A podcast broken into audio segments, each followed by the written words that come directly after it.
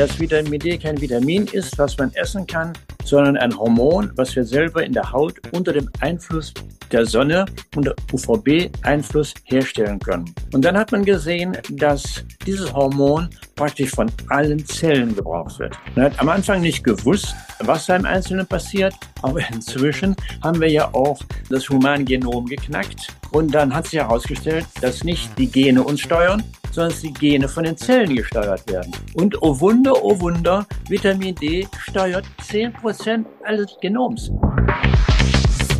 Herzlich willkommen zur Healthy Show. Entdecke mit uns die Essenz deiner Gesundheit und deines Wohlbefindens. Warum Healthy? Healthy steht für Health Simplified und wir bringen euch Tipps, Tricks und Protokolle rund um die Themen Gesundheit, mentale Fitness und Biohacking, damit ihr so eure Gesundheit und Wohlbefinden nachhaltig verbessern könnt. Wir sind Sebastian und Johannes, zwei gesundheitsverrückte Ingenieure und Unternehmer. Und wir sind davon überzeugt, dass Gesundheit das Geburtsrecht eines jeden Menschen ist. Die Healthy Show ist dein Nummer 1 Podcast, wenn du wissen willst, wie du die richtigen Routinen und neuesten Erkenntnisse aus der Wissenschaft direkt für dich anwenden kannst. Wir interviewen Experten und Expertinnen und begeben uns gemeinsam mit dir auf die Reise zur optimalen Gesundheit und maximalen Vitalität.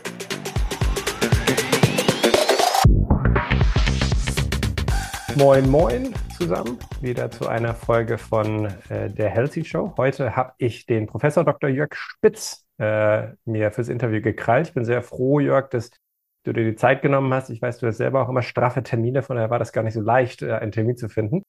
Äh, für die Leute, die Jörg nicht kennen oder Professor Dr. Jörg Spitz, ähm, äh, Dr. Jörg Spitz gilt als einer der Koryphäen im Bereich Vitamin D. Ich weiß, du wurdest auch mal als Vitamin D-Papst getauft. Ich nenne dich lieber ja. Vitamin D-Experte, weil ich weiß, dass du mit okay, dem Begriff ja. et etwas, etwas zufriedener bist. Ähm, du hast aber viel Erfahrung, du warst selber lange Arzt, du hast viel geforscht, jetzt hast du mit der AMM einiges vor. Äh, das kann ich, glaube ich, alles gar nicht so gut zusammenfassen. Von daher äh, stell dich doch kurz vor, wer bist du, was macht dich aus, wo soll die Reise hingehen? Okay, dann erstmal herzlichen Dank für die Einladung. Äh, ich habe die gleichen Probleme wie du, alles zu erzählen, was ich gemacht habe. Und dann, bin ich so vor zwei, drei Jahren auf die Idee gekommen, dass ich äh, eine neue Berufsbezeichnung gefunden habe. Ich bin ein hochinfektiöser Gesundheitserreger. Und ich hoffe also, dass ich auch heute einige anstecken werde, in diesem Sinne tätig zu werden. Ja, fangen wir mal chronologisch an. Ähm, ich bin im letzten Jahrhundert geboren, bin noch Kriegskind und ähm, habe in Deutschland studiert ähm, habe dann aber ein Fach gewählt als äh, für meine Tätigkeit, die Nuklearmedizin, die damals ganz neu war und die international erst entstand und von Amerika aus natürlich wie alle Technologien ging, was zur Folge hatte, dass ich mich damals sehr intensiv schon in die angelsächsische Literatur einlesen musste und ähm, das Lesen in Datenbanken seit der Zeit für mich äh, Alltag ist. Und äh, ich bin der Facharzt für Nuklearmedizin gewesen, hier in Wiesbaden am Städtischen Klinikum für viele Jahre, habe dann nebenbei noch habilitiert und bin Anfang dieses Jahrtausends aus dieser Position raus. Äh, war schon fast die Altersgrenze, Gründe waren aber andere, brauchen wir jetzt hier nicht zu erläutern. Und ähm, bin dann in die Prävention mehr oder minder reingestolpert und ähm, zu Vitamin D gekommen, wobei diejenigen, die ähm, mir was am Zeug flicken wollen und sagen, ich hätte gerne Ahnung, die haben eben meine Vita nicht äh, gelesen, denn ich bin als Facharzt für Nuklearmedizin auch Endokrinologe gewesen. Das heißt also Spezialist für Drüsen und Co. Schilddrüse war damals schon sehr stark in der Nuklearmedizin vertreten. Aber mein Schwerpunkt war der Knochenstoffwechsel. Und ähm, ich habe auch als Nuklearmediziner nicht nur Bilder von Knochen gemacht, sondern ich habe auch ein Labor gehabt. Und in diesem Labor habe ich, oh Wunder, Vitamin D bestimmt. Das heißt also, ich bin locker mal 50 Jahre mit Vitamin D unterwegs. Das soll mir erstmal einer nachmachen. Ja. Ja, Allerdings muss ich sagen, im letzten Jahrhundert, wie alle anderen auch, war Vitamin D das Knochenvitamin.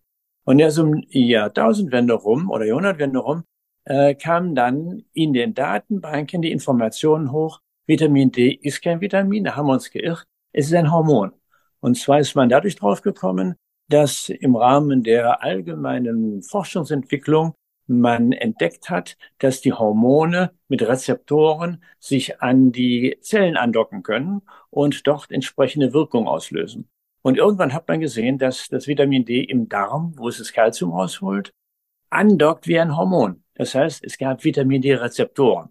Dann hat irgendeiner Langeweile gehabt und hat mal geguckt, äh, was denn im Lebergewebe ist. Vitamin D-Rezeptoren. Was im Gehirn ist. Vitamin D-Rezeptoren. Das heißt, man fand in allen Geweben Vitamin D-Rezeptoren und damit wurde klar, dass es sich hier um eine ganz andere Substanzklasse handelt als ein Vitamin. Und ähm, zumal wir es ja auch selber herstellen können und nicht wie ein Vitamin von außen zuführen können. Und gleichzeitig kam damit dann eine, ein Riesenboom von Informationen über die unterschiedlichsten Wirkungen von Vitamin D im Körper. Ob es jetzt äh, Lungenfunktion ist, Herzfunktion, ob es Tumorentwicklung äh, ist und so weiter und so fort, sodass wir heute sagen können, es passiert nichts im Körper ohne Vitamin D. Und eines der Schwerpunkte war jetzt die letzten drei Jahre eigentlich dann Covid-19, weil Vitamin D ist intensiv mit dem Immunsystem beschäftigt und das Immunsystem ist sozusagen lahmgelegt, wenn es nicht über ausreichend Vitamin D verfügt. Und damit ist natürlich für einen Infekt Tür und Tor offen. Und auf der anderen Seite ist die Forschung eben auch weitergelaufen, die aber schon sehr früh äh, da war, nämlich die Verteilung dieser Substanz in der Welt. Und da ist sehr bald rausgekommen, oder in den Menschen dieser Welt, sehr bald rausgekommen, dass praktisch alle Nationen extremen Vitamin D-Mangel haben. Selbst diejenigen, die wie die Inder oder die Araber in sonnigen Ländern leben, weil unser Lebensstil es nicht mehr erlaubt, raus in die Sonne zu gehen oder die, muss man sagen, bescheuerten Dermatologen davor warnen, in die Sonne zu gehen, weil wir krank werden, ja, wir tot umfallen wegen eines malignen Melanoms. Ja, aber das ist hausgemachte Reklame, die nicht zutrifft. Unterm Strich bedeutet das aber, dass jeder, der nicht bewusst supplementiert, im Keller ist. Ja, ich bin jetzt seit wieder fast 20 Jahren unterwegs mit dem Thema und wenn ich äh, in Präsenzveranstaltungen bin, dann wette ich mit jedem, der anwesend ist, dass er einen Mangel hat, wenn er nicht supplementiert. Und ich gewinne diese Wetten immer. Ja, also das noch mal so ein bisschen zu meiner Karriere. Ich habe allerdings dann sehr früh gesehen, dass äh, in diesen gleichen Datenbanken, äh, in denen man immer sehr schön querlesen kann, äh, Querdenken ist ja heute nicht mehr so modern, aber früher war das ja ein, etwas Besonderes. Ich habe dann quer gelesen und quer gedacht und gesehen, dass es viele, viele andere neue moderne Aspekte gibt. Die mitochondriale Medizin, die, äh, das lymphatische System im Gehirn und, und, und, und und habe mir das dann auch eben alles reingezogen und habe dadurch einen, ja, einen sehr breiten Überblick bekommen und habe daraus ein Konzept entwickelt, wie man mit chronischen Krankheiten umgehen kann. Und dazu muss man dann noch sagen, und dann halte ich die Klappe erstmal, dass ähm, 90 Prozent der Menschen an chronischen Krankheiten sterben in so modernen industrialisierten Ländern wie Australien oder Deutschland. Ja? Umgekehrt bedeutet dies, dass dieses Wegeschrei über die Infektionskrankheiten maximal zehn Prozent der Menschen betrifft. Und das ist auch noch zu hoch gesetzt, weil äh, es gibt viele Leute, die an Unfällen sterben oder sich umbringen oder sonst was haben. Und ein winzig kleiner Rest, muss man fast sagen, der hat wirklich Probleme mit diesen Infekten. Von daher ist das eine vollkommen falsche Gewichtung und wir tun gut daran, dass wir uns mit diesen anderen Themen intensiv beschäftigen. Und da gibt es ja eben Neuigkeiten auf dem Gebiet, wo du ja auch unterwegs bist, dass man gesehen hat, dass das Sonnenspektrum von dem wir ja leben, nicht nur ähm, UVB macht, wo man äh, Vitamin D mitmachen kann, sondern dass die Wärmestrahlung eine Riesenwirkung im Körper hat, nämlich Melatonin auslöst und nicht damit wir gut schlafen können, sondern weil dieses Melatonin Antioxidant ist in den Mitochondrien. Also eine super Show, die da äh, plötzlich losgetreten wird. Und ich bin gespannt, was sich in dem Gebiet noch alles tun wird. Ja, absolut Wahnsinn. Also ich glaube, äh, ich habe zwei, drei Gedanken dazu. Das eine ist, dass du eben ja auch meintest, Australien, eines der Länder sozusagen, die auch eben äh, ein enormes Krankheitsrisiko aufweisen. Ne? Ich weiß, deine Tochter ist ja auch da, wo ich sie übrigens getroffen habe. Ne? Dadurch kam ja die ganze äh, ja, Connection super. eigentlich zustande. Und ich habe klar, ich habe jetzt vor dem, vor unserem Interview nochmal kurz gelesen und ich glaube, es wird geschätzt, dass 40 bis 60 Prozent aller Australier an Vitamin D-Mangel leiden. Ne? Und das ist ist, ist enorm, ne? weil ich glaube, wir als Deutsche assoziieren und äh, Australien ist auch sehr sonnig, aber wir assoziieren es eben vor allem mit einem schönen sonnigen Land, schöne Strände und das ist ja auch so. Aber äh, zeigt einfach ganz, ganz klar trotzdem, dass auch dort die Leute Vitamin D defizient sind. Ne? Und dass das natürlich irgendwie auch korreliert mit verschiedenen Krankheiten, mit, ich glaube, auch lifestyle-bezogenen Problemen, die wir sozusagen in der heutigen Gesellschaft haben. Das macht, glaube ich, Sinn.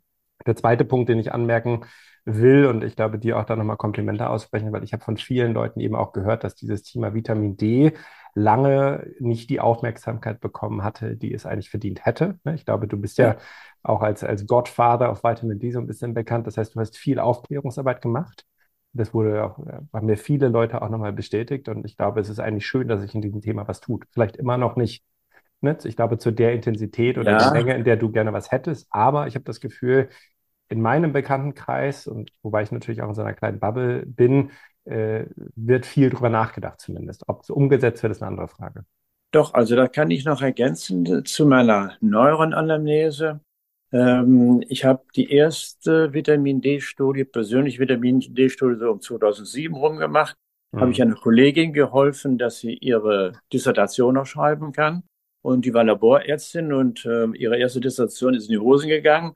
Dann saß ich bei ihr und sie heulte dann so ein bisschen rum. Äh, ich habe keinen Titel und so. Und dann habe ich gesagt, macht eine neue Doktorarbeit. Dann hat sie gesagt, ja, ich habe keinen Doktorvater, noch kein Thema. Dann sage ich, der Doktorvater sitzt vor dir und auf dem Thema sitzt du. Was denn, wie denn? Ja, sag ich, du hast doch tausende von Labordaten. Guck doch mal nach. Ja, was soll ich denn machen? Ja, mach Vitamin D. Dann hat die mir damals aus ihrem Labor die ersten Vitamin D-Daten besorgt. Okay. Und lustigerweise zum gleichen Zeit hat das Robert Koch Institut eine repräsentative deutsche Untersuchung gemacht. Ich habe ja nur aus einem Labor gehabt aber die haben wirklich, wie man es üblicherweise macht, über ganz Deutschland verteilt, Männlein, Weiblein, alte, junge und so weiter und so fort.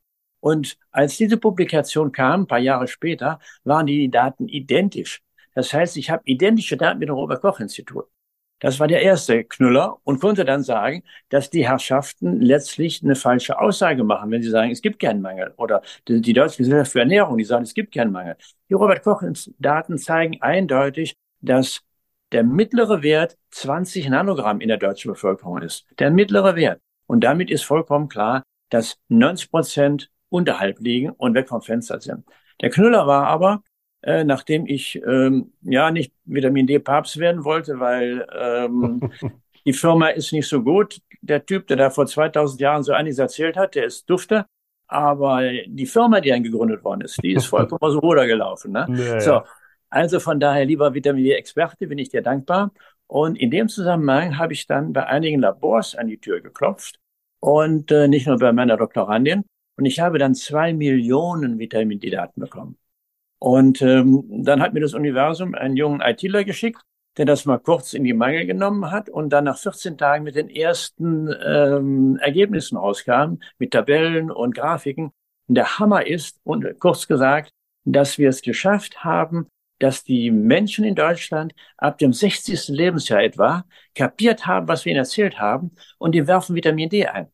Wir haben innerhalb von sieben Jahren, von 10 bis 17, dokumentiert, dass wir in dieser Bevölkerung 40 Prozent höheren Vitamin D-Spiegel haben, im Schnitt, von 20 auf 28 Nanogramm. So, das heißt, die Anliegen, die du und ich, wir haben, die können wir an die Menschen herantragen über die modernen Medien. Am Anfang habe ich ja nur irgendwo im Hinterhof von einem Hotel was erzählt, aber inzwischen habe ich den Zugriff über YouTube und so und so fort. Und wenn wir den Menschen diese Dinge rüberbringen, wenn sie es verstanden haben, dann werden sie sich auch darum bemühen, es zu tun. Also von daher bin ich sehr positiv, gerade jetzt in den letzten Monaten praktisch geworden, was unsere Effizienz angeht. Ja, schön. Warum glaubst du, dass es im Alter, also warum gibt es diese Korrelation, dass ab, äh, ab einem Alter von 60, dass es um 40 Prozent ansteigt? Glaubst du wirklich, dass es Bildung ist und oder hängt es vielleicht auch damit zusammen, dass, weißt du, dass man anders priorisiert, dass man vielleicht sich doch auch mehr bewegt, dass man im Alter tendenziell früher an den Ruhestand geht, dadurch wieder mehr zur Natur zurückkommt? Ja. Also wir haben ja die Daten im Vergleich und ähm, im Verhalten, im allgemeinen gesellschaftlichen Verhalten hat sich in den zehn Jahren nichts getan. Ja, die sitzen immer noch drin, heben ihr Bierchen äh, und sonstige Dinge hoch, sondern und vor allen Dingen, was auffällig ist, es ist nur diese Gruppe, diese Zielgruppe sozusagen, die ja am ehesten noch in der Bevölkerung selbstbestimmt und an Gesundheit interessiert ist. Die Jüngeren sind alle in der Maloche. Die haben überhaupt keine Zeit für. Die haben auch noch nicht so viele Wehwehchen, die ihnen nahelegen, was für die Gesundheit zu tun. Und die armen, ärmsten Schweine, die Kinder, sind von den Eltern abhängig, die in der Maloche sitzen.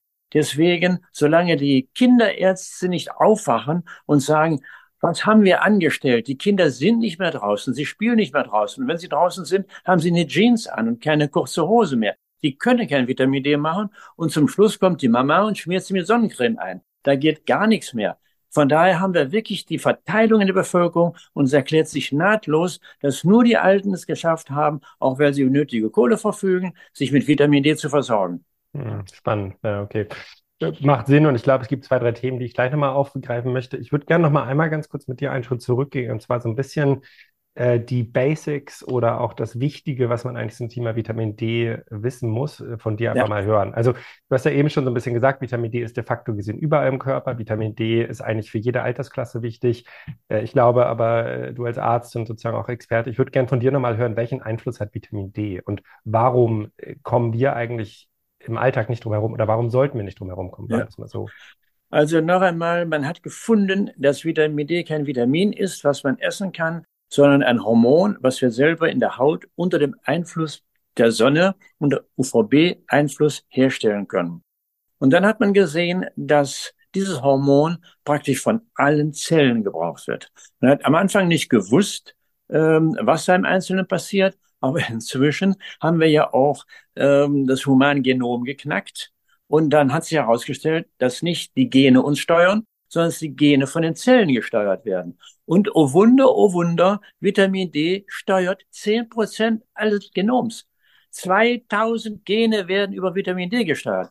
Habe ich jetzt kein oder wenig Vitamin D, kann die Zelle dieses nicht steuern. Die fällt dann nicht tot um oder der Mensch fällt nicht tot um. Nur da wir alle mehrere Probleme haben, ja, ein anderer Satz an äh, Steuermolekülen ist nämlich in der Ernährung.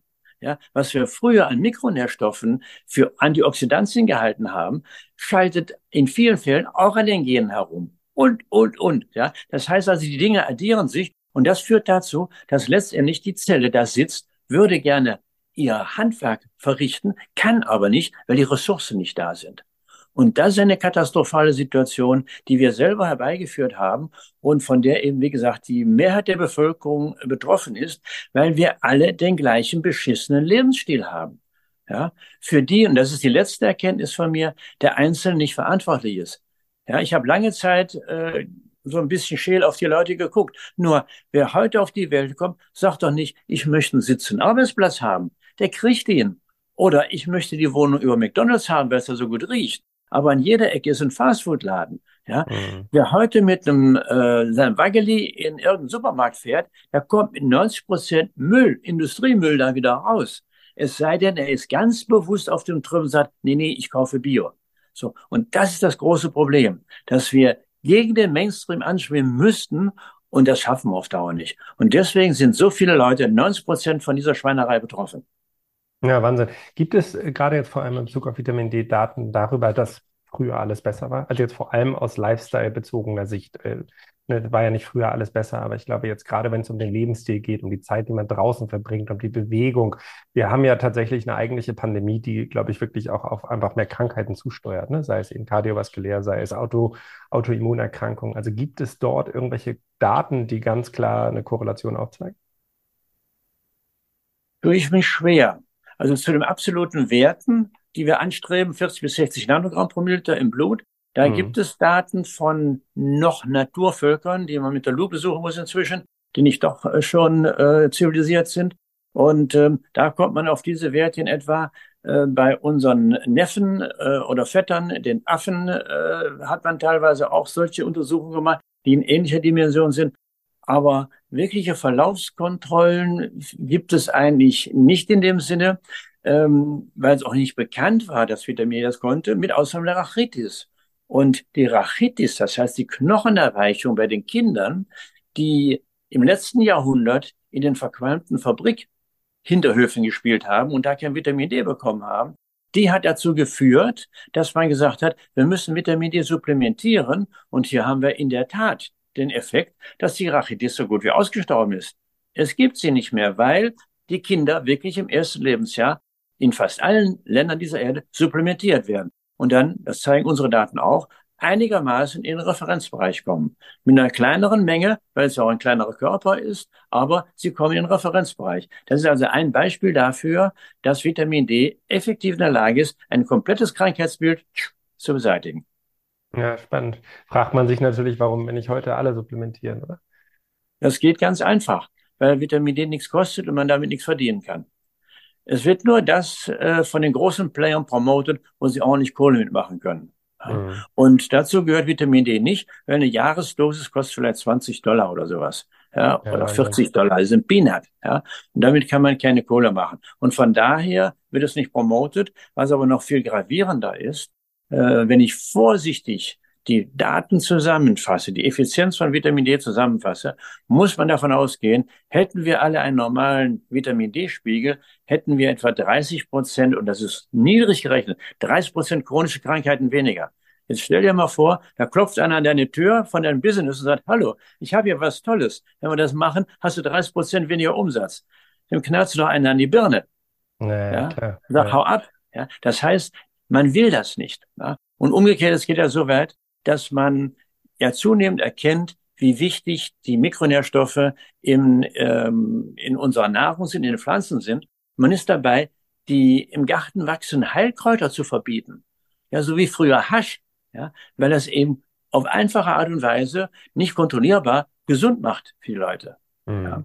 Also mhm. es ist ein, ein ungutes Klima insgesamt da. Und das hat dazu geführt, da können wir am Ende ja ein bisschen drüber reden, dass ich heute sage, die Medizin ist nicht ähm, schlecht oder so, sondern die Medizin ist von einer schlechten Entwicklung betroffen, ja, von einer Unkultur betroffen. Die gesamte Gesellschaft ist abgerutscht und der Einzelne steckt da mittendrin und die Medizin ist davon auch betroffen. Ja. Denn die Zeiten, wo der Arzt selbstständig gehandelt war, wo der liebe Gott im weißen Kittel war, die sind ja vorbei. Die Kollegen sind alle fremdgesteuert. Egal, ob sie angesteuert, angestellt sind äh, bei der Krankenkasse oder im Krankenhaus. Die können nicht mehr das tun, was sie wollen oder was ihr, ihr Kenntnisstand ihnen sagt, sondern die tun das, was man ihnen vorschreibt. Da müssen sie nicht rausfliegen. Ja? Und von daher ist also wieder auch die Medizin in einer ganz miesen Position und ähm, umgekehrt das war der Anfang. Und ich bin heute, gehe ich so weit, dass ich sage, ich habe den finsteren Verdacht, dass einige Leute verstanden haben, dass dieses Phänomen, dass wenn man nur am Symptom rumdoktert, zwar bitter ist für den, der es betrifft, aber natürlich eine irre Maschine ist, um Geld zu verdienen. Ja? Wir haben heute Kinder, die im Alter von zwölf Jahren ein Diabetes bekommen. Aber bitte schön nicht den jugendlichen Diabetes, sondern den Altersdiabetes. Diese Kinder sind mit zwölf Jahren so kaputt in ihrem Körper wie sonst ein 60-Jähriger. Die sterben aber nicht, sondern die hält man am Leben. 50, 60, 70 Jahre lang. Das heißt, man hat einen garantierten Kunden für 50 bis 60 Jahre. Ja, hallo, willst du mehr? Naja, Wahnsinn, ne? Schon ein also System, ne? Und ich glaube, es ist einfach durchkommerzialisiert, ne? Also mein Vater Richtig. ist selber Psychiater, Komplett. mein Bruder steht in Medizin, also ich komme selber aus einer Ärztefamilie und man kriegt dann natürlich schon auch Sachen mit, dass quasi, weißt du, dass, dass eine, eine Krankenhaus, eine Abteilung oder auch eine Arztpraxis, das ist auch eine Unternehmung.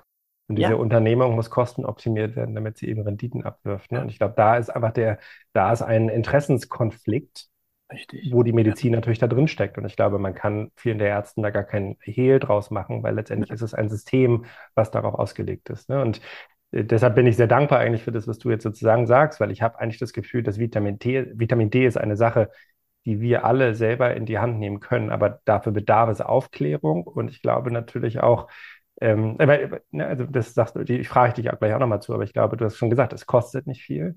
Aber ja. man muss es eine Priorität machen. Ne? Und ich glaube, ähm, das ist das Wichtige.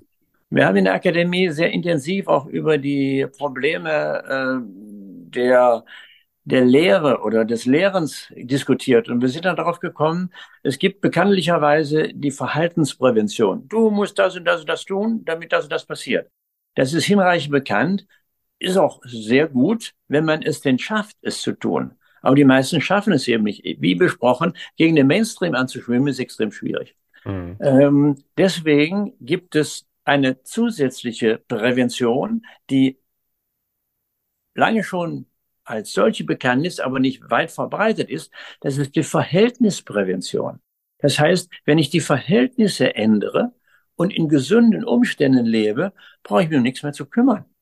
Ja, das ist äh, auch jetzt abzuleiten von, von der, der Bakteriengeschichte her. Wenn ein, ein Bakterium, ein Virus in einen schwachen Organismus kommt, kann sich das ausbreiten. Es hat ein ideales, eine ideale Umwelt, um sich auszubreiten. Ist es aber ein starker, immungestärkter Organismus, hat das Virus so gut wie keine Chance. Und so ist es auch in dem Zusammenhang, dass hier die Umwelt, die wir selbst geschaffen haben, die unsere äh, Kultur ja geschaffen hat, dass diese Umwelt diese Dinge produziert. Und deswegen noch einmal zurück. Wir haben, äh, hat in Verschwörungstheorie nichts zu tun, sondern die Interessenskonflikte, die da sind, haben dazu geführt, dass einige dominierende Institutionen im Staat in der Lage waren, die Dinge so zu verschieben, so zu verzerren. Und das muss die Gesellschaft wieder zurückdrehen. Tut sie das nicht, geht die über die Wupper. Ja, mhm. wenn du mal in die Geschichte guckst, es hat viele Hochkulturen gegeben, die tolle Sachen geleistet haben. Die sind futsch. Da ist irgendwann mal was passiert und dann ist diese Hochkultur nicht mehr existenzfähig gewesen. Und an genau diesem Punkt stehen wir jetzt auch. Ja, genau. Ich glaube, ich glaube auch, dass äh, der, der, technologische Wandel ist natürlich auf der einen Seite ein enormer, eine enorme Möglichkeit, aber natürlich auch gleichzeitig Fluch für uns. Ne? Und ich glaube, das sieht man leider, leider im Alltag, ne? Von äh, früh, äh, von Frühdiabetes bis hin zu, es gibt ja auch diese klassische Smartphone-Haltung, ne? weißt du, wo das, ich weiß, ich kriege den Begriff nicht hin, aber wo das, wo der Nacken so weit nach vorne wandert, das quasi wirklich anatomische Änderungen am Nacken und dadurch, weißt du, ist der Blutzirkulation zum, zum Hirn ist gestaut und, und, und, ne? Und ich glaube, aber wenn wir mal jetzt äh, Butter bei die Fischen, wie man so schön im Norden hier redet, und wir wollen ja. das Thema Vitamin D mal machen. Ne? Also ich selber sehe ab und zu mal, also es gibt da verschiedene Möglichkeiten, wie man Vitamin D generieren kann. Ich glaube, das einfachste ist über Sonnenlicht, das zweite ist sicherlich supplementieren. Ich habe letztens auch gelesen, dass das Eigelb auch tendenziell Vitamin D äh, beinhalten soll. Kannst du uns da mal an die Hand nehmen und mal so einen kleinen Leitfaden? Wie, wie ja. gehe ich jetzt vor, wenn ich mir das Thema auf die, auf die Stirn schreiben möchte? Okay, also zwei bis dreimal in die Woche in der Woche in die Sonne gehen 15 Minuten von hinten, 15 Minuten von vorne. Äh, wer dunkle, braune Haut hat, hat natürlich eingebauten Sonnenschutz, der muss länger gehen. Aber Morgens, man kann, abends, mittags, wie, wie empfiehlst du das? Ja, das ist das nächste. Die UVB-Strahlung, die die entsprechende Wirkung in der Haut hat, ist relativ weich. Und wenn die durch die Atmosphäre geht, wird die absorbiert. Und je länger der Weg durch die Atmosphäre ist, umso mehr wird absorbiert. Deswegen am meisten kommt an, wenn die Sonne senkrecht steht. Ja, und das ist zwischen elf und zwei etwa der Fall. Wer also morgens mit seinem Fahrrad oder zu Fuß in den Dienst marschiert und sagt, liebe Sonne, mach Vitamin D, es funktioniert nicht. Ja. Gar nicht. Und wer, wer sonntags nachmittags beim Kaffeekränzchen sitzt, es funktioniert nicht. Wer wissen will, ob er in der Lage ist, Vitamin D zu machen, der kann der Sonne unanständigerweise den Rücken zudrehen, den Hintern und seinen Schatten anschauen. Wenn sein Schatten länger ist, als er groß ist, steht die Sonne tiefer als 45 Grad. Und dann hat sie keine Wirkung mehr. Also geht ganz Spannend. einfach. Ja, ganz also es einfach. Muss wirklich in der Definition quasi vom Zenit plus minus anderthalb Stunden muss das passieren, sagst du. Richtig. Sonst Wahnsinn. geht's nicht. Ja. Und es ist natürlich so, dass in einem, in einem Land, wo die Sonne sehr senkrecht steht, es ein bisschen mehr ist und hier bei uns eher ein bisschen weniger. Und mhm. ganz mies ist oben am Nordpol, wo man eben teilweise überhaupt nichts mehr kriegt. Ja. Mhm. Auch da ein, ein typisches Beispiel. Ähm, die Natur hat alle Pigmente aus den Menschen rausgeholt, die in den Norden gewandert sind. Deswegen gibt es die blondschöpfigen Wikinger. Ja? Wo das nicht passiert ist, sind die gestorben, mit einer Ausnahme. Das sind die Inuit, die äh, Eskimos, die immer noch eine braune Haut haben, die immer noch schwarze Haare haben und immer noch leben, aber die essen den, die Leber von den Fischen. Und die Fischleber hat einen hohen Vitamin D-Gehalt. Das funktioniert. Aber wer nicht diese exklusive Nahrung hat, der schafft es nicht. Er muss 50 Eier essen, anderthalb Kilo Käse essen und so. Vergiss alles, was die Nahrung angeht. Wir schaffen das nicht. Ja, da ist zwar ein bisschen was drin, korrekt, aber wir brauchen ungefähr 10.000, 15.000 Einheiten pro Tag als Normalverbraucher. Schlicht und ergreifend. Ja. Dass wir das jetzt noch nicht machen, ist die Anamnese von früher her, aber wir haben die guten äh, epigenetischen Daten jetzt, die zeigen, wenn ich 10.000 Einheiten pro Tag supplementiere, dann komme ich auf etwa 1200, 1300 Gene, die geschaltet werden. Wir können das exakt messen. Ja? Und von daher gehe ich mal davon aus, in ein paar Jahren werden die Leute 10.000 bis 15.000 Einheiten pro Tag nehmen und dann ist es gut. Ja? Und das kann man machen, wenn man sich in die Sonne legt. Ja, wobei die Alten Probleme haben. Wir wissen nicht warum, ob die Haut dünner ist, ob die Durchblutung schlechter ist, ob die Vorstufen, aus Cholesterin übrigens, ja, das schlechte Cholesterin, ob die Vorstufen nicht so gebildet werden. Wir wissen es nicht. Nur Fakt ist, dass die alten Menschen es deutlich weniger supplementieren und von daher also weniger äh, produzieren und von daher eben wie früher sich häufiger auf die Bank vom Haus in die Sonne setzen sollten oder einfacher noch supplementieren sollten. Ja. ja. Macht es einen Unterschied, ob man supplementiert oder Sonnenlicht nimmt, also oder aufnimmt? Es ist Gott sei Dank so, dass das, was die Industrie herstellt, naturident ist. Absolut naturident. Es gibt ein paar Stimmen, die sagen, das hält ein bisschen länger, äh, was da in der Haut gebildet wird. Aber es gibt dazu keine wirklichen Daten, ob man hier einwirft oder in der Haut bildet. 24 Stunden ist diese Substanz verfügbar im Blut. Mhm. Dann wird sie in der Leber verstoffwechselt, gebunden an äh, Trägerproteine, wie praktisch alle Hormone. Und dann wird die Verfügbarkeit schlechter, weil der Körper ist schlau und sagt, nicht alles Vitamin D verpulvern, sondern der lässt, es gibt eine so eine Bindungskonstante, die definiert, wie viel Vitamin D pro Tag von dieser äh, Substanz gelöst wird, von diesem Protein gelöst wird, damit auf Dauer was vorhanden ist. Nur das, was am ersten Tag gebildet wird, ist frei verfügbar. Und da können sich die Zellen bedienen. Und deswegen ist es so wichtig, möglichst täglich was einzunehmen, möglichst täglich in die Sonne zu gehen. Ja. Dann gibt es also tolle Untersuchungen von amerikanischen Kollegen, der das herausgefunden hat und der dann zeigen konnte, dass in Studien, die gut waren, wo die am Ende den gleichen Spiegel hatten, auch die einen haben täglich eingeworfen, die anderen im Intervall von einem Monat meinetwegen, dass diese Intervallstudien alle ein schlechtes Outcome hatten. Ja, Wahnsinn. Also von daher bitte täglich äh, einwerfen oder täglich in die Sonne gehen oder alle zwei Tage ist auch okay, aber nicht diese Intervallgeschichte machen, weil in der Zwischenzeit hat der Körper einfach weniger Vitamin D zur Verfügung. Ja. Auch wenn er die Vorräte hat, aber es ist weniger zur Verfügung, als an dem Tag, wo es eingeworfen wird oder zur Verfügung steht. Ja, spannend. Also ich glaube, das mit der Supplementierung macht Sinn und ist es, ich bin immer ein Fan von, von natürlichem Licht. Ich glaube, ja. weil es sozusagen zum einen natürlich Vitamin D, zum anderen sieht es gut aus, ja. dann ist äh, auch hormonell ist es deutlich komplexer. Ne? Äh, Cortisol wird morgens durch Licht gesenkt. Also ich glaube, wir sind sowieso Lichtindividuen. Abends Blaulicht kann unseren Melatoninspiegel unterdrücken. Also ich glaube, es ist ein ganz spannendes Thema. Wir haben ja auch über den Dr. Alexander Wunsch schon mal gesprochen, der sich da auch ja. sehr gut auskennt. Nun, meine Frage an dich ist, und du hast da eben schon so ein bisschen, hast es äh, vorhin so ein bisschen skizziert, dieses Thema Sonnenschutz, äh, Angst vor der Sonne, Hautkrankheit, Pigmente, Krebs. Ähm, ich habe das Gefühl, dass die Gesellschaft eigentlich durch, durch eine riesen Angst gerade durchlebt. Ich glaube, vielleicht ja, auch durch die Pandemie nochmal beschleunigt. Und ja, nun ist es auch so, dass Krebs und äh, der Dr. Peter Attier hat es mal The Horsemen genannt, also die Reiter, die einen dann quasi einholen und ne, sozusagen das Leben nehmen, äh, dass die natürlich auch auf dem Vormarsch sind, nenne ich es mal. Also wir haben, glaube ich, da wirklich eine Pandemie selber. Und das ist ja jetzt ein Widerspruch. Du sagst auf der einen Seite, mittags bitte in die Sonne, auf der anderen Seite siehst du Leute täglich, die sich, äh, soweit sie nur fünf Minuten an die Natur gehen, sich mit Sonnenschutzmittel eincremen. Ja wo stehen wir? Also äh, muss man wirklich so, ich, muss man davor so viel Angst haben? Gibt es vielleicht ein gesundes Mittelmaß? Also weißt du, wie würdest du das jemandem jetzt an, ich sag mal, ja. an die Hand geben, der vielleicht besorgt darum ist, um dieses Thema Hautkrebs? Also das ist eine uralte Erfahrung in der Medizin. Die Dosis macht das Gift. Ja. Und ähm, wer Vitamin D oder Sonne regelmäßig, aber mäßig genießt, hat einen Vorteil davon. Wer ein Eimer Wasser am Tag trinkt, der wird schwer krank. Ja, es ist keine Frage, dass Wasser gesund ist, aber ein Eimer davon macht die Leute krank.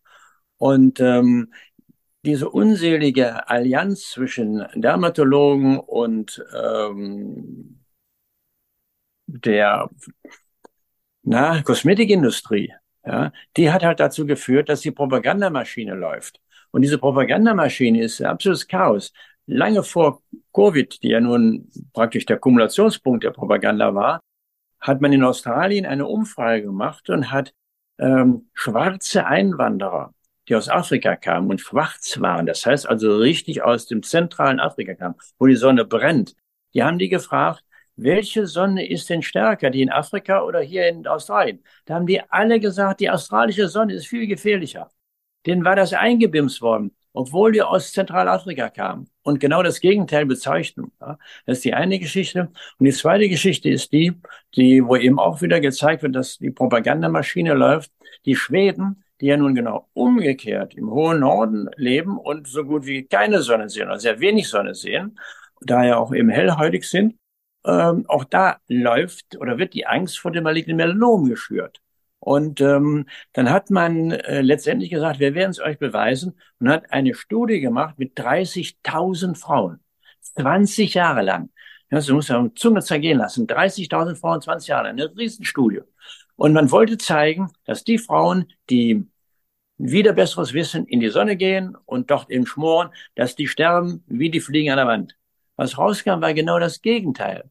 Die Mortalität derjenigen, die nicht in die Sonne gegangen sind, war doppelt so hoch. Und von der Dimension her ist das genauso, als wenn du rauchst. Das heißt, nicht in die Sonne gehen ist genauso bescheuert wie rauchen.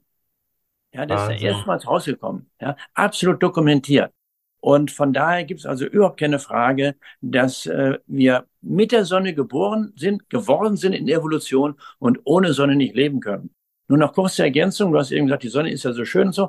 Ja, es gibt auch vernünftige Dermatologen, die haben herausgefunden, dass in der Sonne, dass in der Sonne in der Haut nicht nur Vitamin D gemacht wird, sondern alle Substanzen, die im Gehirn entstehen. Die Endorphine im Gehirn werden auch in der Haut gebildet. Das heißt also, da hat man gesagt, das kann gar nicht sein. Dann hat einer grinsend gesagt, Leute, seid ihr doof? Das Gehirn, die Nerven werden aus der Haut gebildet. Ja, in der Entwicklungsgeschichte ist das äußere Keimblatt dasjenige, was sich nach innen faltet, das sogenannte Neuralrohr macht, das Rückenmark und auch das Gehirn macht und die Nerven macht. Das heißt, Nervengewebe und Hautgewebe sind verwandt miteinander und deswegen kann die Haut eben solche Dinge tun. Das heißt also, es ist alles viel, viel komplexer, als wir es gedacht haben. Auf der anderen Seite würden wir die Natur machen lassen, wie sie es über Millionen von Jahren entwickelt hat, müssten wir uns um nichts kümmern.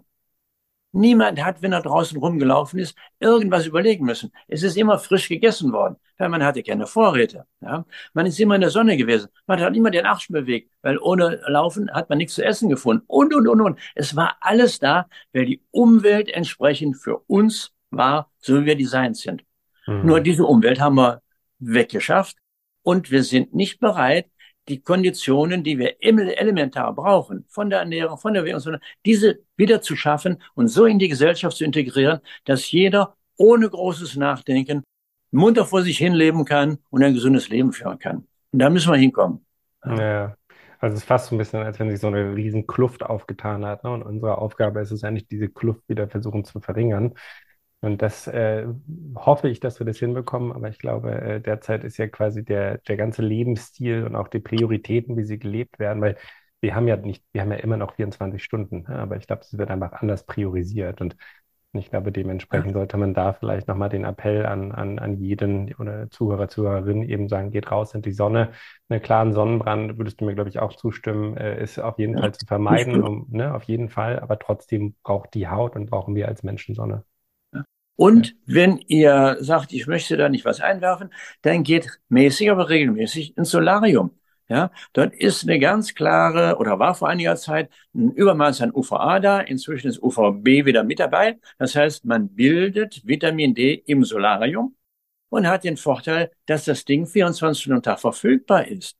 Denn viele Menschen sind ja in der Maloche tagsüber. Die haben ja gar keine Chance, in die Sonne zu mhm. gehen. Und wenn die dann am Wochenende, bleich wie sie sind, sie in die Sonne legt, platsch, haben sie einen Sonnenbrand. Ja? Denn das ist auch nicht bekannt, warum die regelmäßig, aber regelmäßig, mäßig, aber regelmäßig wichtig ist. Nicht nur, weil man davon profitiert, sondern auch, weil die Sonne ja nicht nur braun macht, wobei schon lustig ist, dass wir es alles als positiv sehen. Ne? Jeder möchte schön braun sein, gesund braun aussehen, sondern die Sonne macht auch eine Schwiele, eine Lichtspiele. Das habe ich vom Alexander Wunsch gelernt. Eine Lichtspiele und zwar nicht nur bei uns, sondern auch bei den, bei den Pflanzen. Wer seine, seine Pflanzen, seine Topfpflanzen im Frühjahr in, draußen auf die Terrasse stellt und stellt in die Sonne, die werden verbrannt, weil die Blätter nicht an die Sonne adaptiert sind. Stelle ich die aber 14 Tage in Schatten, sind die neuen Blätter mit dickem Belach versehen, der die Sonne aushält.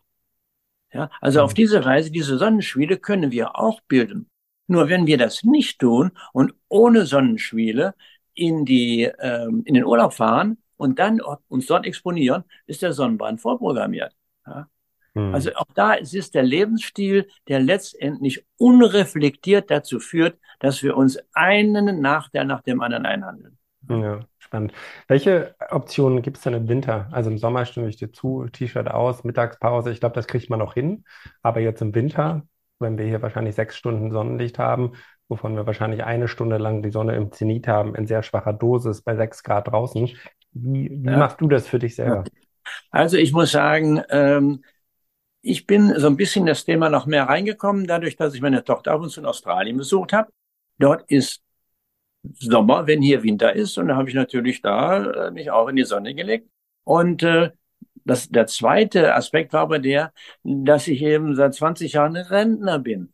Ich kann mich in die Sonne legen, wann immer ich will. Ja? Ich habe hier eine Bude auf 400 Meter Höhe und äh, oberhalb von Frankfurt und da ist also weder Smog noch sonst was. Da kann ich auch braten, wann immer ich will und lustig bin. Und das mache ich dann wirklich so, mittags äh, Viertelstunde von vorne, Viertelstunde von hinten. Ähm, dann fängt es bei mir auch schon reich an zu bitzeln und dann gehe ich raus. Und auf diese Weise bekomme ich aber einen normalen Spiegel. Und mhm. so spätestens ab September fange ich an zu supplementieren. Ganz ja, klar. Ja. Und sonst vielleicht eben mit einer kleinen, vielleicht sonst mit einer kleinen UVB-Lampe. Es gibt ja auch sozusagen so UVB-Lampen, die man zu Hause, glaube ich, einsetzen kann, oder? Was hältst du davon? Also, also das ist, wenn es eine große Lampe ist, absolut okay. Nur ja. wenn es eine kleine Lampe ist, dann gilt das alte Gesetz, äh, dass das Licht sich mit dem Quadrat der Entfernung verdünnt. Ah, streut. Das heißt also, wenn du eine kleine Quelle hast, kannst du den Körper nicht mit, äh, ja, du kannst ein bisschen das Gesicht bräunen oder so.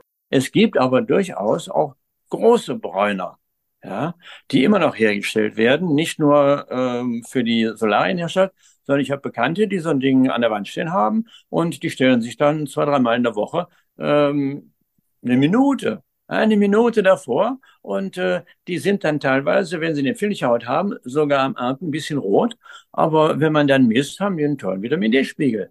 Es funktioniert. Es ja. muss nur sauber aufeinander abgestimmt sein. Ja, das ist ja, das ist, also wir machen ja so Rotlichter, ne? Auch für mitochondriale Aktivierung, das ist ja immer dasselbe mit Licht, ne? Also kannst nicht erwarten, dass wenn du deinen Fuß bestrahlst, dass du dann irgendwie in der Schulter gemessen irgendwie eine mitochondriale Aktivierung hast, ne? Ich glaube, so ist es ja. natürlich beim das größten Organ, das geht nicht, ne? Aber ich glaube, der, der Irrglaube ist manchmal da. Von wegen, ich habe ja meine Sonne und meine Arme äh, quasi ins Licht gereckt.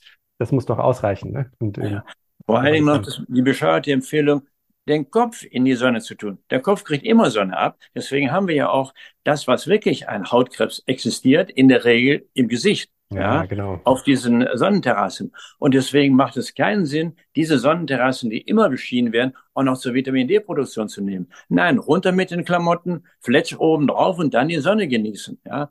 ja. Vor allen Dingen, man hat dann ein größeres Feld die Vitamin D-Produktion ist direkt abhängig von der Größe des bestrahlten Feldes. Und wer dann glaubt, eben mit seinen Patschefötchen und dem Gesicht, das sind fünf Prozent, dann macht der, der Körperoberfläche, dann macht er auch nur fünf Prozent Vitamin D. Ja, kannst vergessen. Na klar, genau. Du, ähm, ich glaube, zum Thema Vitamin D-Supplementierung, oft wird das, glaube ich, mit K2 empfohlen, glaube ich, als zusammen. Ja. Ne? Kannst du über diese Wechselwirkung nochmal sprechen? Und vor allem in Bezug auf, wenn wir jetzt eine Empfehlung aussprechen, ich muss gar keine Marke nehmen, aber sozusagen, wenn du mal sagst, die Dosis in der Kombination morgens, ja. mittags, abends, äh, ab wann anfangen, ich, das ist natürlich sehr typenabhängig, das ist mir klar, aber wenn du das so über einen Kamm brechen müsstest, äh, ja, einen Kamm scheren ganz, möchtest. Es geht ganz einfach, wenn wir im Augenblick sagen, der Zielbereich ist 40 bis etwa 60 Nanogramm pro Milliliter im Blut. Äh, wobei ich nochmal warnen möchte, äh, es gibt eine Falle, die Labors bestimmen zur Teil Nanogramm pro Milliliter und die anderen sagen Nanomol pro Milliliter. Das ist eine Bagatelle, Umrechnungsfaktor 2,5. Aber man muss es wissen. Denn wenn jemand stolz ankommt und sagt, ich habe 50, dann sage ich, was hast du denn 50? Eier oder Pilze oder was? Weiß ich nicht. Dann kann man diese 50 interpretieren. Denn hätte er 50 Nanomol, wäre es ein armes Schwein. Denn umgerechnet sind das 20 Nanogramm und dann ist er an der Grenze zur Krankheit. Ja, oder schon der Krankheit drin. Deswegen muss man das unterscheiden können. Und da sagen wir halt, ideal, etwa 40 bis 60 Nanogramm sollte man haben. Dazu braucht man als Normalverbraucher mit ungefähr 70 Kilogramm, die es kaum noch gibt, ähm, braucht man 4000 Einheiten, 4.000 bis 5000 Einheiten pro Tag. Und alles andere kann man Pi mal Daumen über einen Dreisatz umrechnen. Wenn ich ein Kind habe, was äh, 10 Kilogramm wiegt, dann kriegt das ein, ein Siebtel von diesen 4000, das sind etwa 600. Ja, das passt äh, ganz gut mit dem, was ja auch bei den Kleinkindern empfohlen wird. Hm. Oder wenn einer 120, 150 Kilo hat, dann muss der eben vier bis äh, acht bis 10.000 einnehmen. Also das kann man wirklich ganz gut über den Daumen äh, abbrechen. Und das andere ist, wie schon gesagt, jeden Tag einnehmen. Dann hat man eine kleine Welle drin, aber es läuft konstant durch.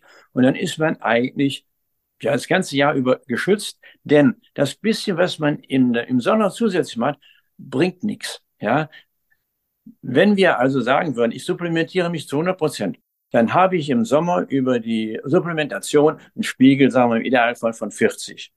Und ich gehe dann in die Sonne und probier, äh, produziere noch einmal, sagen wir, 10.000 Einheiten. Dann geht mein Spiegel von 40 auf 41 hoch. Das ist nothing. Ja, das heißt, also, da kann überhaupt nichts passieren.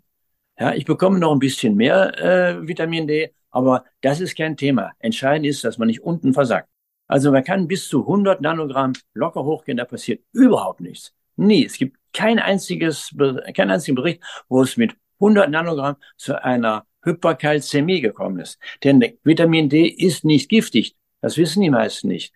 Der, das Gift oder der, der, der toxische Effekt kommt übers Calcium.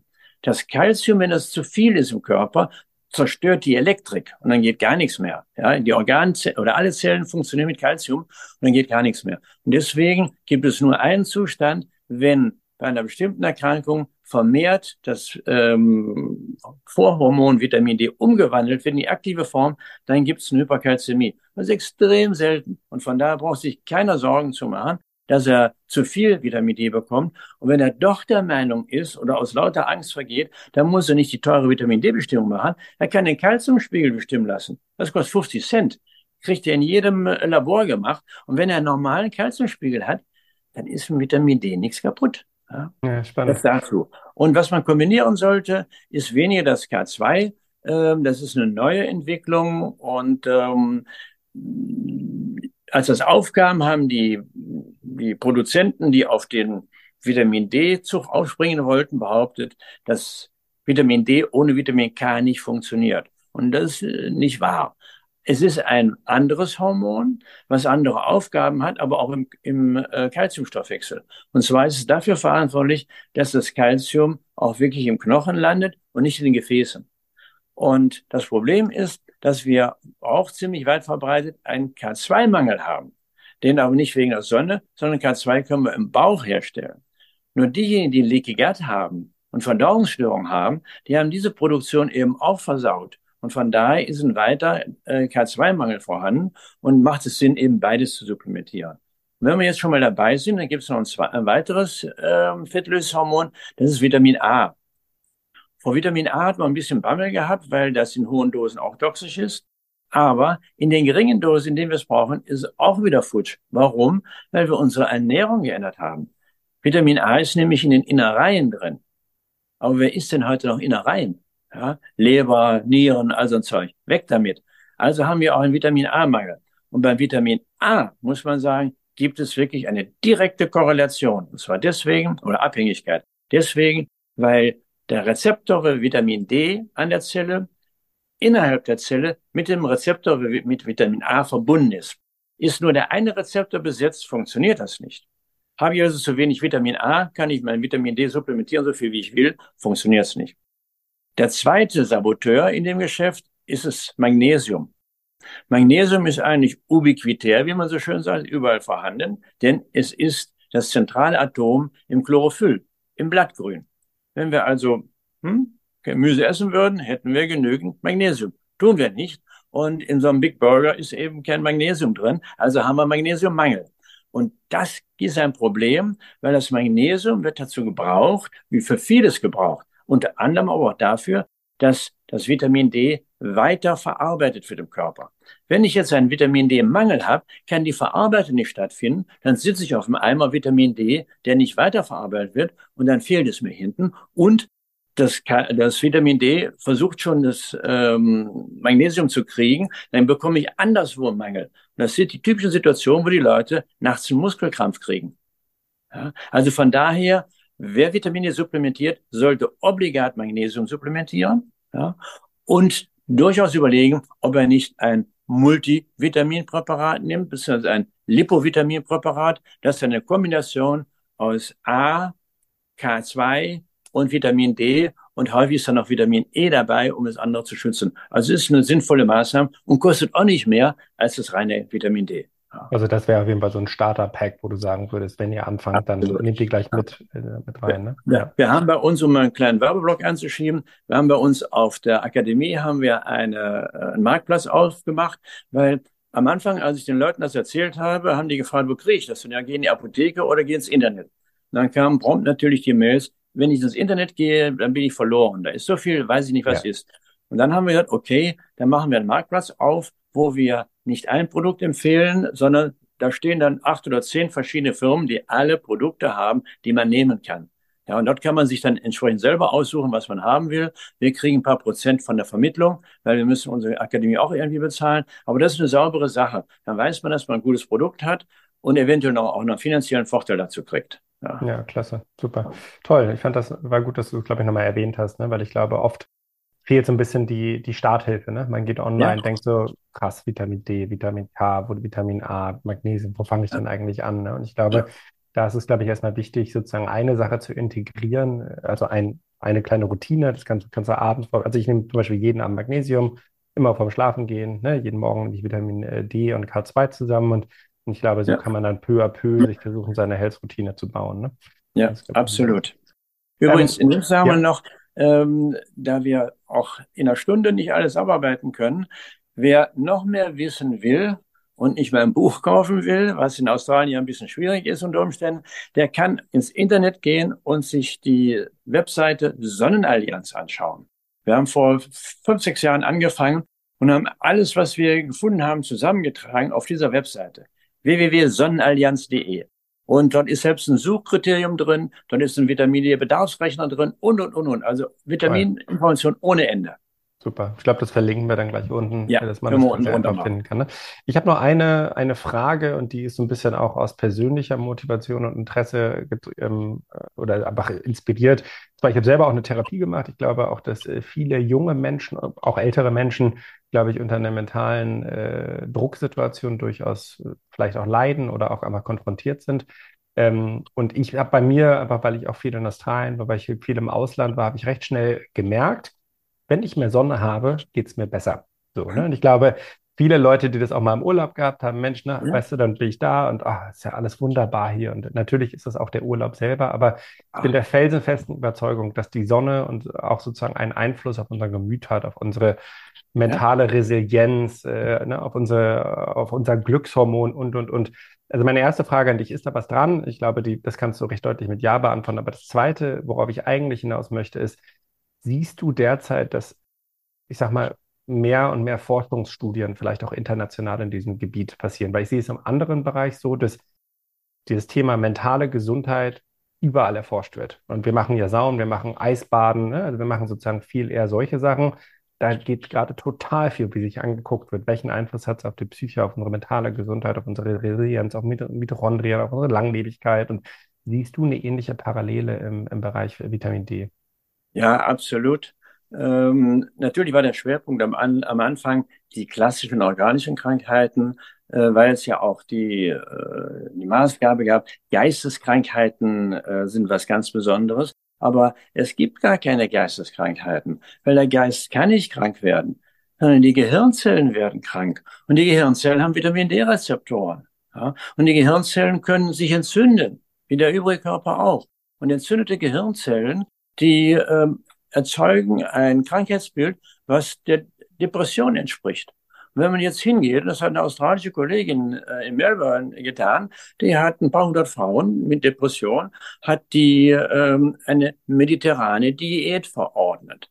Aber nicht als Therapie, sondern hat gesagt, Mensch, pass mal auf, es heißt immer in den Studien, äh, die Leute sind zu blöd, eine Diät einzuhalten. Nach sechs Wochen kippen die immer um ich möchte euch bitten, ein Jahr lang an dieser Diät dran zu bleiben. Und dann gucken wir mal, wie es weitergeht. Überhaupt nichts von Depression-Therapie gesagt.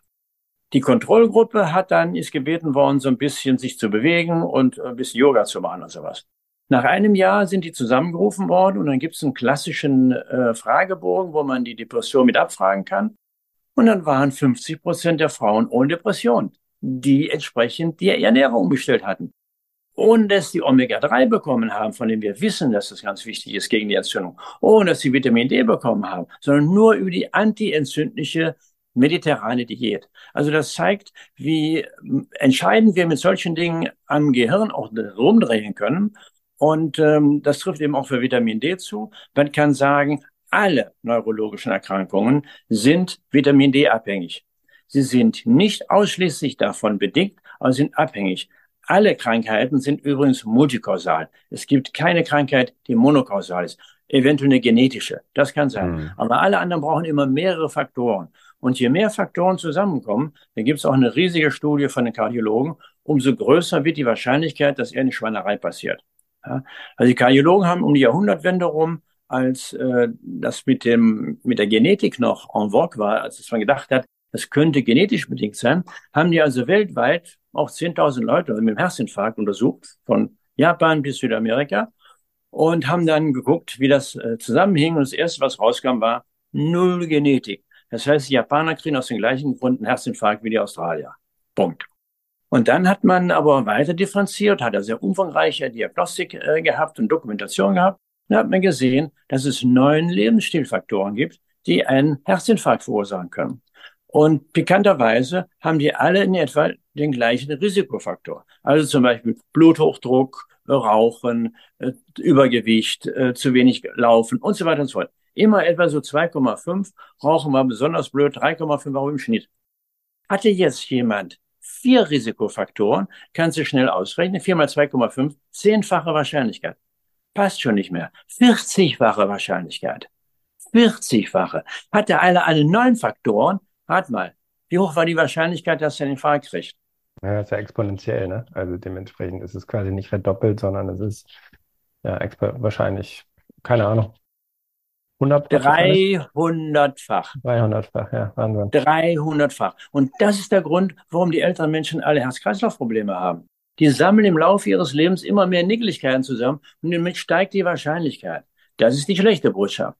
Aber die gute Botschaft ist die, jedes Problem, was wir dir nehmen, sinkt die Wahrscheinlichkeit exponentiell wieder. Mhm. Und deswegen ist es so wichtig, die Faktoren herauszufinden, die einen persönlich betreffen und dann zu sagen, damit fange ich an und dann mache ich das und dann mache ich das und das und plötzlich ist man nur noch in einem Bereich von zehnfach. Hallo, ja.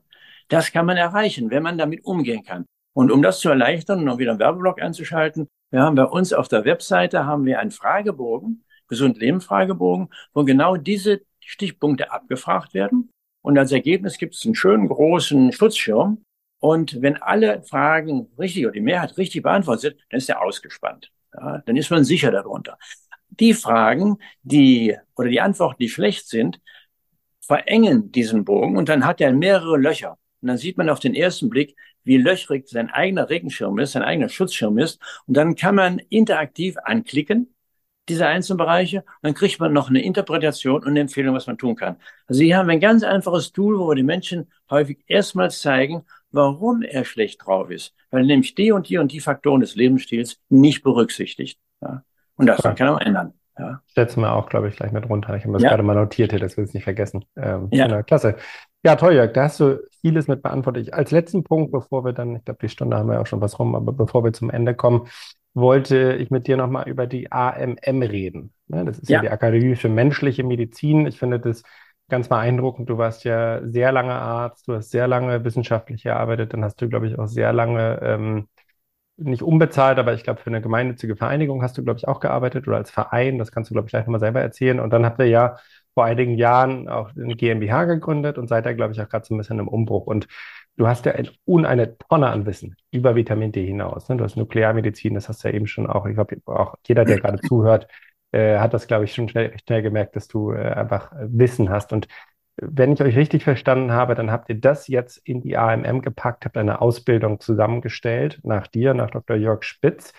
Kannst du uns da nochmal mehr erzählen? Worum ja. geht's? Für wen ist es? Wie lange? Ähm, warum, soll, warum sollte ich mir das mal anschauen? Also es ist ein kontinuierlicher Prozess gewesen. Ich habe, wie gesagt, angefangen im Hinterhof von Hotels mit ein paar Leuten äh, ein bisschen was zu erzählen.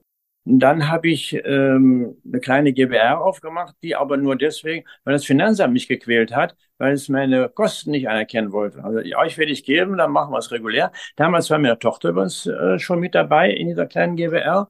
Und ähm, das ging eigentlich ganz gut. Wir haben auch ein paar Veranstaltungen in, in Australien damals gemacht.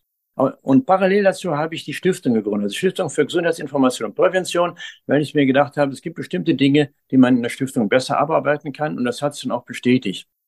Und dann kam aber eben die Situation, dass die, ja, die Steine, die ich in den Teich geschmissen habe, immer weitere Kreise zogen und hat mir vor zehn Jahren schon ein Freund wohlmeinend gesagt, geh aus der GmbH raus und mach eine, äh, geh aus der GmbH raus, nein, geh aus der GBR raus und mach eine GmbH auf, weil wenn du zu sehr gegen das Establishment anstinkst, dann wird man dich ausrotten, dann wird man dir übel wollen. Und wenn du eine GBR hast, dann verlierst du dein gesamtes Vermögen. Du bist persönlich haftend. Dann habe ich die GmbH gegründet, da sind 25.000 Euro drin und dann war es das. Man kann mich ja nicht persönlich belangen. Das war die eine Basis und die andere war die, dass wir natürlich damit professionell aufgestellt waren und äh, viel besser noch arbeiten konnten. Ich habe dann sehr bald Zuwachs bekommen. Ich habe mich ungeschlechtlich vermehrt. Die Mitarbeiter sind mir nach und nach so zugelaufen ungefähr. Mein Hauptmitarbeiter, der Anno Jordan, ist ein MS-Patient, der war dabei, im Rollstuhl zu landen. Und dann haben wir ihn gemeinsam da rausgeholt und heute ist er zu 50 Prozent des täglichen Jobs ist er mit in der Akademie tätig. Ne? Ja, und ich habe ihn ja kennengelernt. Also ist, ja. Äh, würdest du nicht denken, dass er sozusagen an der, an der MS ja. landet. Also ganz tolle Geschichte. Ja. Absolut super.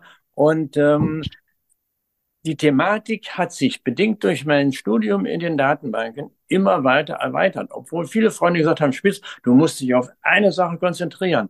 Und ich habe dann immer gesagt, ja, auf was denn? Ja, du machst Raucherentwöhnung, das ist schön, aber wenn ich mich nicht um die Bewegung kümmere, wenn ich mich ums Essen kümmere, wenn ich mich um die Mentalfaktoren kümmere, das ist unvollständig. Ich muss ein, ein komplettes Bild machen, was die Menschen verstehen können, wo sie sich hineinversetzen können, warum und wieso uns jetzt diese Misere so betrifft. Und den Namen menschliche Medizin habe ich gegründet oder habe ich gefunden, weil ich gesagt habe, und ich habe den Eindruck, dass die Medizin vor zehn Jahren droht, unmenschlich zu werden.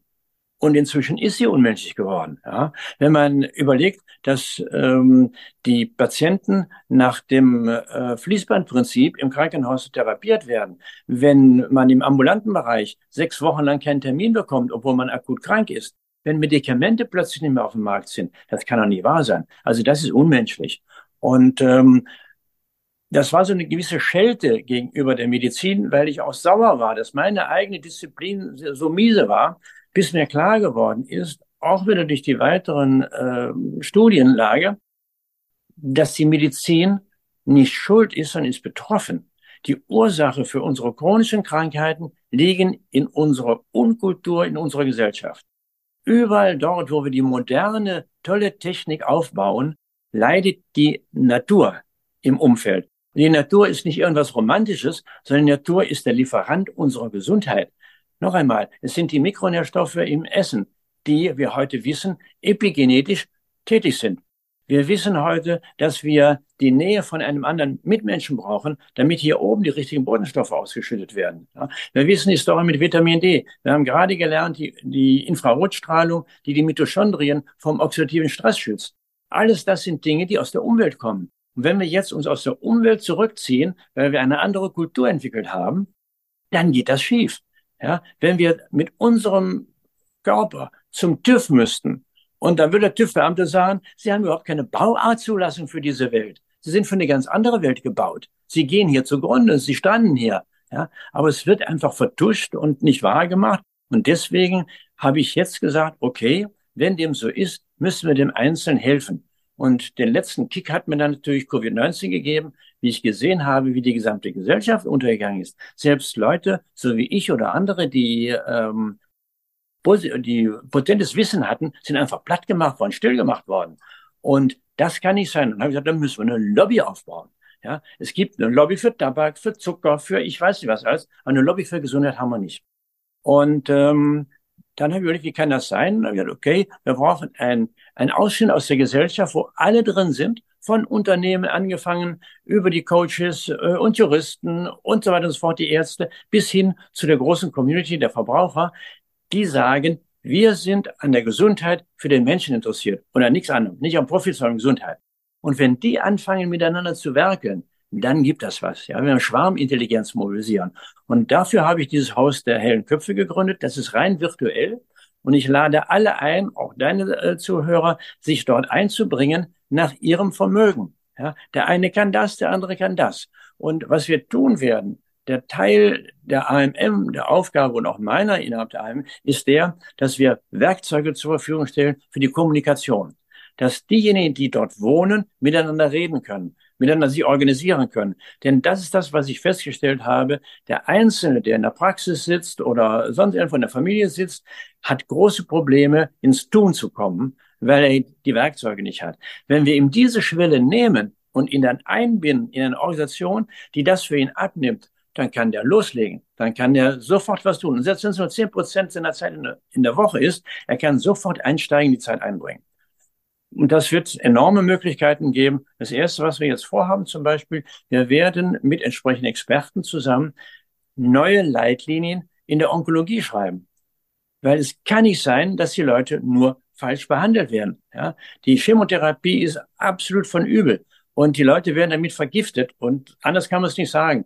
Chirurgie und Strahlentherapie ist eine andere Sache, aber Chemotherapie, wo das größte Geld mit verdient wird, ist wirklich von übel. Und wir werden zeigen, dass es andere Möglichkeiten gibt, dem Körper, der von einem Krebs betroffen ist, zu helfen.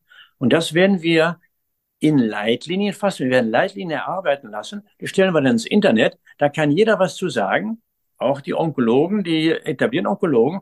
Und dann ist nach sechs Monaten Annahmeschluss. Dann kann man darüber diskutieren. Und dann sind die neuen Leitlinien draußen. Und dann können die Therapeuten, die naturheilkundlichen Therapeuten, können leitliniengerecht arbeiten und können nicht mehr in den Säckel gestellt werden, wenn was passiert. Also das ist eine der Möglichkeiten, ein Beispiel dafür, was wir machen können, wenn wir uns zusammenrotten. Toll. Äh, wunderbar. Ich kenne es auch zwischendurch bekommen, weil ich glaube, dass ihr da auf jeden Fall auf dem richtigen Weg seid. Ne? Ich glaube, ja. ich bin mir sicher, dass jeder, der hier zuhört oder das Video sieht, hat mindestens einen Freund oder Freundin, der man das, glaube ich, mal teilen kann. Also vielleicht hier auch nochmal der Aufruf, ähm, wir haben die Links natürlich unten. Wir würden uns natürlich freuen, wenn ihr die Episode teilt oder wenn ihr auch deine Arbeit, Jörg, und das, äh, das ganze Team der AMM, das bist ja nicht nur du, ne, auch Nein. du einer der Initiatoren bist, äh, wenn man, wenn man dort unterstützt. Ähm, als kleines Schlusswort habe ich nochmal immer, finde ich immer die Frage ganz gut, was wünschst du dir denn äh, von den Zuhörern oder Zuhörerinnen? Also wenn es um eine Sache geht, die jetzt quasi mit nach Hause genommen wird, was wäre das?